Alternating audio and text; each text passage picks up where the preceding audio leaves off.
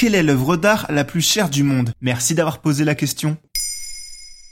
470 millions de dollars. C'est tout simplement ce que vaut l'œuvre d'art la plus chère au monde. Ou plutôt ce qu'elle coûte.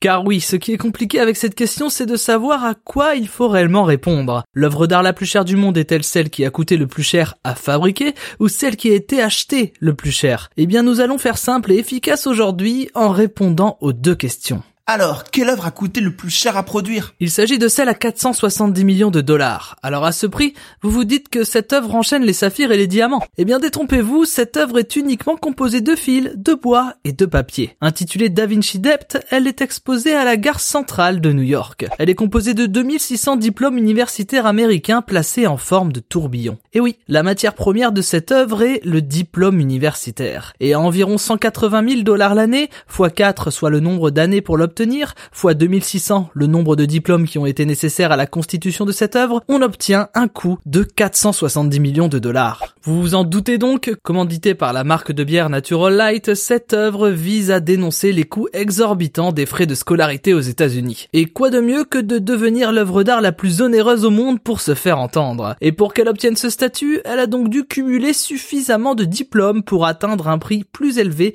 que l'œuvre d'art achetée la plus chère au monde. Et à combien a été vendu l'œuvre d'art la plus chère à 450 millions de dollars, soit 20 millions de moins que Da Vinci Dept. Et cette œuvre est cette fois réellement de Léonard de Vinci. Et il s'agit de Salvator Mundi, le sauveur du monde. Un tableau dans le style de la Joconde représentant Jésus-Christ. Elle a été achetée en 2017 aux enchères en seulement 19 minutes par un acheteur anonyme. Et il faut savoir que cette peinture a pris un peu de valeur depuis sa création, puisqu'à la base elle avait été vendue l'équivalent de seulement 60 dollars en 1958. En partant donc 60 ans après pour 7,5 millions de fois plus, elle a pulvérisé le record en vigueur du tableau le plus cher détenu par un collectionneur privé qui était auparavant celui de l'œuvre Les femmes d'Alger de Pablo Picasso.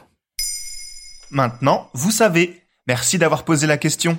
En moins de 3 minutes, nous répondons à votre question. Que voulez-vous savoir? Posez vos questions en commentaire sur les plateformes audio et sur le compte Twitter de Maintenant, vous savez.